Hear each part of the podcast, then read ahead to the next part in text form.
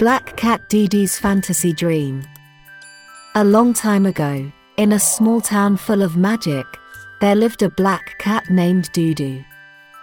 Dudu has an orange hat that looks like a magician's hat when worn on his head, so the children in the town call him Dudu Magician. Dudu is a cat who loves sleeping very much.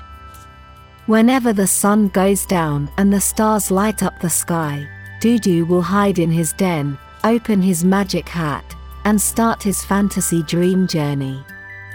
One night, Dudu had a special dream.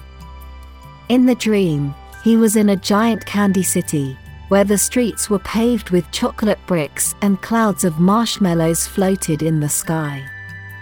Dudu couldn't help but start eating the chocolate bricks, enjoying the sweet taste. Suddenly, a candy elf appeared with chocolate eyes and marshmallow wings. Hello, Dudu Magician, the elf said cheerfully.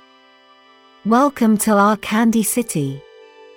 Did you know we have a problem? Our rainbow candies were stolen by a naughty rainbow lion. Dudu's eyes widened and he said excitedly, No problem, let me help you find the rainbow candies. So Dudu and the elf embarked on an adventure together. They walked through the sweet forest, jumped over the buttery river, and came to the rainbow lion's den. The rainbow lion is snoring sweetly, surrounded by colorful rainbow candies. Dudu and the elf quietly took back the rainbow candy, but just as they were about to leave, the rainbow lion suddenly woke up. Meow! Dudu was so frightened that he almost jumped up, but he immediately picked up his magic hat and recited a small magic spell. Sleep, Rainbow Lion, sweet dreams are waiting for you. Dudu said softly. After a while, the Rainbow Lion started snoring. Dudu and the elf took advantage of the chaos to escape and successfully brought the rainbow candy back to the Candy City. The elf cheered happily, grateful for Dudu's help.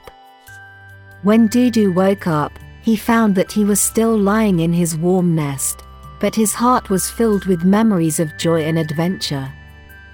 He smiled, put on his magic hat, and got ready to start a new day.